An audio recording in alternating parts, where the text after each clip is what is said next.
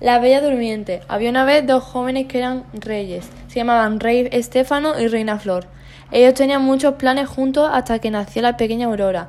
Ambos se llenaron de alegría al ver que su hija estaba sana y que iba a ser muy feliz.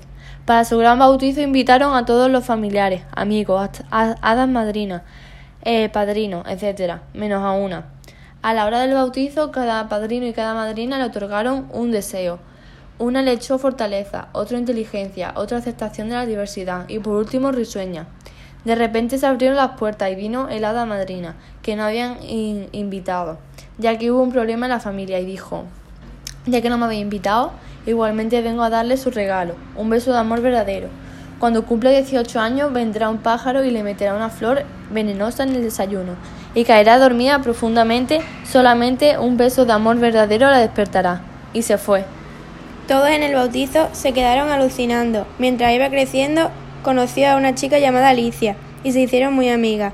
Le encontraban, le encantaba esta junta. Hubo feeling. Al cumplir los 18, los padres no se acordaban del hechizo, así que ella desayunó. Cayó profundamente y los padres intentaron buscar una cura, pero no encontraron nada, hasta que de pronto se acordaron de lo que dijo la hada madrina. El beso de amor verdadero. Avisaron a todos los príncipes y ninguna la despertó, pues ¿por qué ha de ser un hombre quien la despertara? Alicia, la chica que conoció, estaba allí presente, estaba muy triste y de repente le dio un beso. Los padres de Aurora estaban muy confusos al ver lo que hizo Alicia. De repente se despertó y lloraron de alegría. Lo celebraron y Alicia y Aurora se enamoraron más de lo que estaban, vivieron felices y comieron perdices.